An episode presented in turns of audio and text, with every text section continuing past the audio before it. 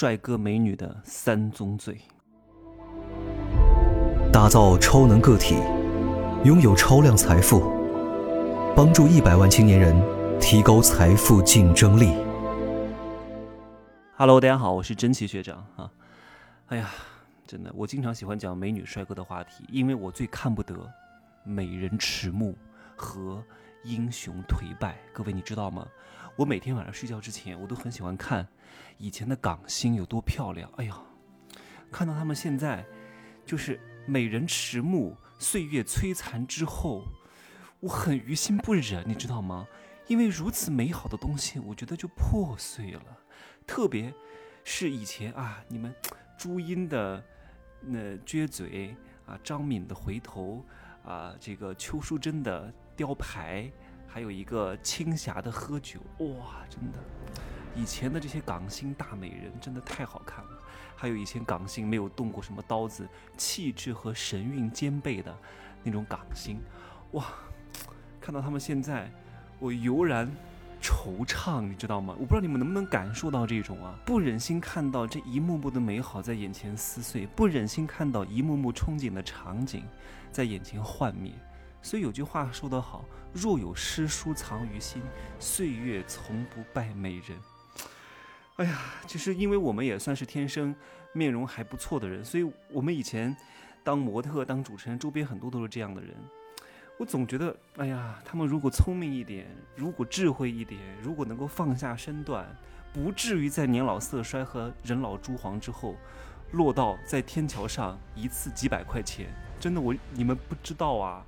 以前我认识很多，什么迪奥的走秀的男模，上时尚健康杂志，上什么这个什么男人装的，很多都已经沦为你懂吗？啊，鸡鸭。没学历、没文化、没背景啊！年轻的时候还自视甚高，总觉得自己还是明星，千万不能有这种想法呀！人最缺的一直是什么呀？对自我的认知啊！所以你看最近那个郑爽的事件，各位都很明白，她为什么会遭此劫难啊？不是不报时候未到，德不配位必有大灾啊！哎呀，她犯了人性当中的三宗罪：贪婪。愚昧和狭隘，适度的贪婪是可以让你进步的，但是过度的贪婪只会让你走向万劫不复之地。我说了，一切都要懂得节制，大巧若拙，大音希声。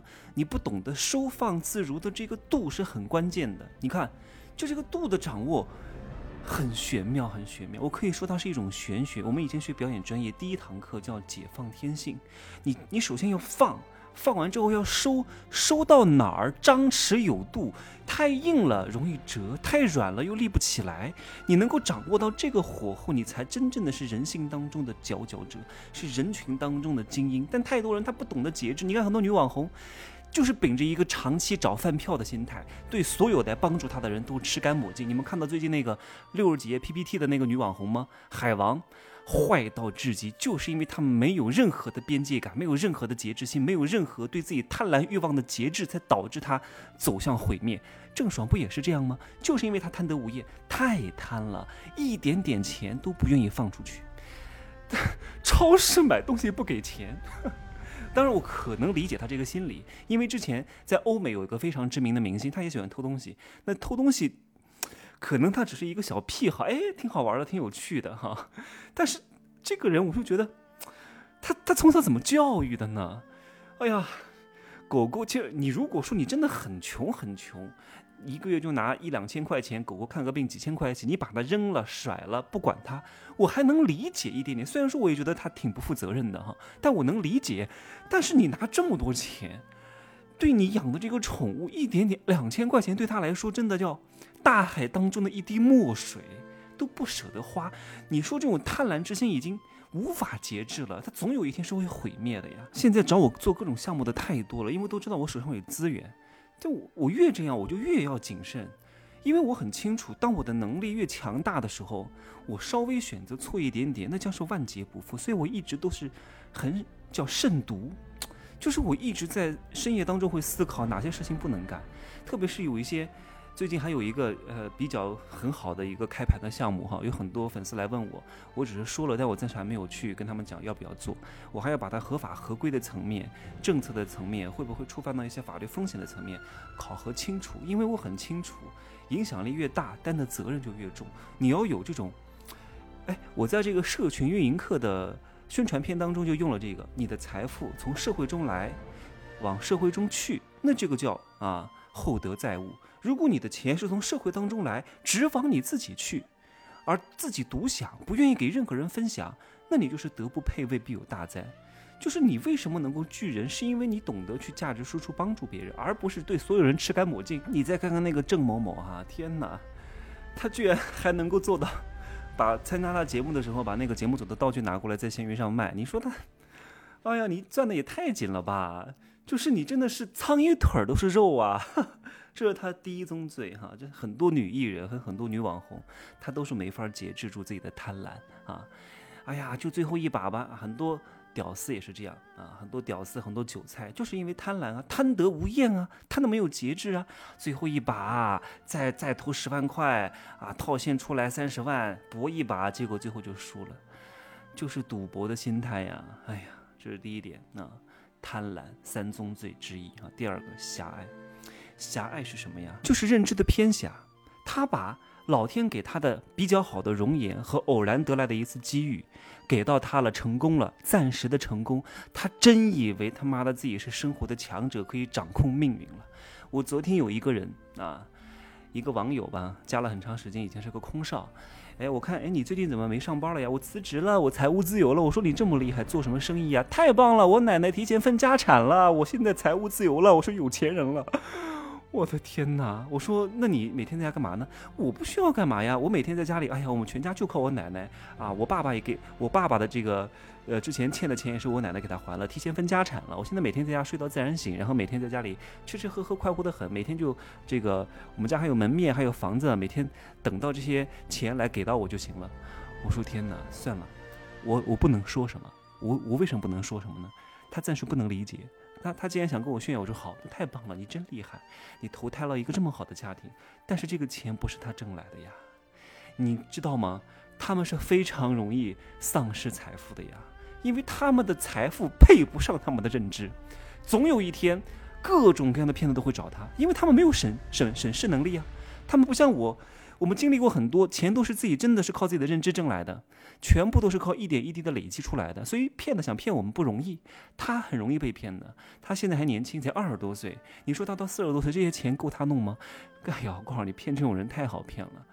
所以啊，不比气盛，比命长，真的不要看暂时的强与弱。啊，成功与失败，我们要看谁活得长，谁活得长，活得久，还能更成功。我们要比这个未来的日子还长呢。小时了了，大未必佳呀。所以我经常说，岁月从不败美人啊，你也得把老天给你的一副好牌打得更好。打斗地主，并不是说给你一副好牌，你就可以随便打的呀。你出的不对，顺序不对，结果是完全不一样的。所以我经常说啊。一个人不是靠他的容颜和暂时的运气来获得成功，一定是他对人性的掌握、金钱的理解和政治的分析，还有对自己的反思。一定要经常自我反思，到底哪里该做，哪里不该做，哪些事情是有边界的。你把这个把握好，你才是真正的常胜将军啊！我的贵人课当中是有说的啊，叫底色的投影，共生的价值啊。我其实我听过很多人脉课，大多数都是术。哎呀，我真的是硬着头皮听的，也没什么意义啊！教教你怎么去加微信，有用吗？没有用的。学这些东西，学来学去，学再多也没有任何意义，浪费时间，浪费精力。所以，要让别人看见你，你要懂得这种边界的把握。第三个我要讲的是什么？愚昧啊！太多人是很愚昧的。各位，人是分很多层次的，有天，有虎狼，有牛羊。你们看看，你们是谁？你们是虎狼，还是牛羊，还是天啊？你们在哪个层次？那当然是牛羊很多啊。牛羊是干嘛的呀？我就不能细说了哈，因为 可能会重伤很多人。各位自行代入就可以了。我说什么是愚昧呢？愚昧就是啊，他们只信自己的亲戚。我说啊，如果一个公司里面全部都是裙带关系，全部都他们家亲戚，你不能去干，因为这个老板没有眼光。他们总觉得啊，亲信之人是可信之人，但是在这个社会上，你要知道，你很多的亲戚是不具备专业能力的呀，他们对你是吃干抹净的呀，他们是把你来当挣钱的。你们看某某郑某某的父母，是不是就把他当做摇钱树啊？完全。不顾死活啊，吃干抹净，能搞多少搞多少。借着他的名气，又是回答问题啊，又是参加综艺节目，又是让自己成名。我都不知道这个郑某某是怎么想的呀？他把幕僚居然交给自己，对各个方面专业都不是很懂的人啊。当然啊，某方面很懂啊，就是偷机取巧挺懂的，但是在其他方面真的是很弱啊。公关也不请，法律也不请，搞得后来出现这样的结果。你看那个郑某某的幕僚是谁？是他爸妈啊？那个女网红。叫什么海王啊？他的幕僚是谁？是他妈跟他弟。哎呀，他们觉得这个世界世界上的事情都是他们家亲戚能搞定的。他们从来不相信专业跟经验能够请到某一个行业的大咖来帮他解决问题，不借力，公关也不请，法律顾问也不请，经纪人也不请，反正什么都是我的，我的，我的，我的啊，就是不愿意分，搞得后来就出现这样的结果。可能是因为他们做的这些事情啊，也太见不得阳光了，所以呢。只能这个样子啊，找他们家的臭那个臭皮匠哈，真以为能够顶得上诸葛亮。我希望各位都具备一种叫将帅思维，就这个事情我能搞定吗？我不能搞定，OK，那我就不去学，我去借力找专业的人来帮我做这个事情。真的，就是各位啊，我都已经买了，我马上买第三套房。我在大学毕业买了一套房，然后去年的成都买了一套房。就是其实我在买房的这个过程当中。我很多也是不懂的，因为买房是真的是因为很大的学问，不要听你们周边那些人的意见，我从来不听啊。什么你们同学讲这个能买就能买啊，我不听啊。以及这个政策的风险啊，人口的长久性啊，以及招拍挂的流程到底是什么，它的逻辑是什么？以及二手房交易的课，我都花了很多钱，大钱小钱我都花啊，花了一两万进了某个房地产大 V 的社群去学习。我为什么？因为我需要知道整个交易的流程。因为买房和生孩子真的是人生一个很大的事情，你不能随随便便就决定，因为都是大几十万进去，大几百万进去啊。我六号参与摇号的那个是两百多万起，均价是一万七。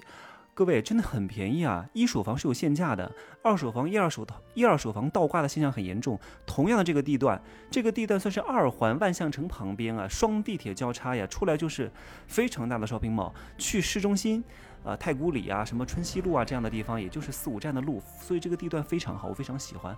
就一万七，旁边的二手房，同样的这个小区哈。因为是九期嘛，还有八期、七期、六期、五期，都能卖到两万八、三万块钱左右啊。所以为什么二手房会是这么高的价格？它的底层逻辑是什么？我全部都分析过，所以我不可能去轻易的去下决定的。所以就看那天能不能摇到吧。如果摇到了之后呢，我还准备在重庆再置个业，因为在西部也就这两个城市了，西安真的都不能算是太好。重庆成渝之争啊。都非常好，所以我真的希望各位在做任何大的决定的时候能够审慎一点，能够多思量一点，多考虑各个变量。太多人是反的啊，买那个菜五毛钱还要还价，凡是买个大房子，结果被别人忽悠忽悠，钱就交了。哎呀，我都弄不懂了，你真的是，所以你就是牛羊，真的是，有的人都是草，牛羊吃草，虎狼吃牛羊，天吃虎狼。